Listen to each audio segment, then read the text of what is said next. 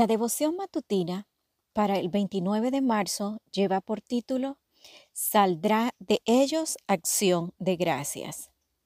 El versículo se encuentra en Jeremías 30, 19. Dice, Saldrá de ellos acción de gracias y voz de nación que está en regocijo. En noviembre de 2015, mientras Denzel Washington participaba en una cena benéfica celebrada en una iglesia de la ciudad de San Luis, Missouri, el renombrado actor estadounidense dijo, todos los días hay que dar gracias por las bendiciones de Dios. Todos los días. Abraza la gratitud. Anima a otros. Es imposible ser agradecido y desagradecido al mismo tiempo. Oro para que pongas tus pantuflas debajo de la cama cada noche, para que al levantarte por la mañana tengas que arrodillarte para encontrarlas. Y mientras estás ahí, di gracias. Un proverbio judío dice, ser agradecido es como ofrecer la mejor harina a Dios. El salmista pone en boca de Dios estas palabras. El que me ofrece su gratitud, me honra. Salmo 50, 23.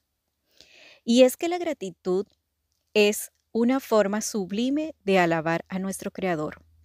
Lo que acabo de decir lo ilustró Jesús al referirse a la curación de los diez leprosos. Aunque los diez leprosos fueron sanados, Lucas dice lo siguiente. Uno de ellos, al verse limpio, regresó alabando a Dios a grandes voces y se arrodilló delante de Jesús, inclinándose hasta el suelo para darle gracias. Lucas 17, 15, 16. En este texto, alabar a Dios a grandes voces y darle las gracias son expresiones paralelas. Luego, el mismo Jesús dirá, ¿acaso no eran diez los que quedaron limpios de su enfermedad? ¿Dónde están los otros nueve? Únicamente este extranjero ha vuelto para alabar a Dios. Versículo 17, 18. Alabar a Dios conlleva acudir ante su presencia y agradecerle por lo que ha hecho por nosotros. Quizá supongamos que debería ocurrir un milagro maravilloso antes de que nuestros labios fluya una frase de gratitud a Dios.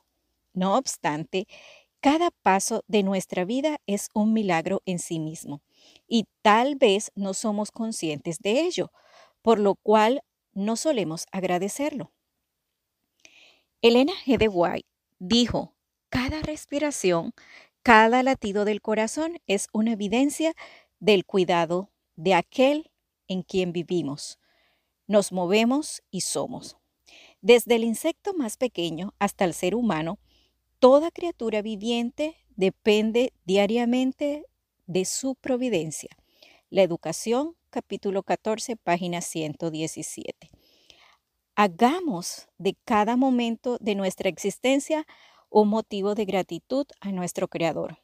Esto nos hará más felices a nosotros y también hará muy feliz a nuestro Creador.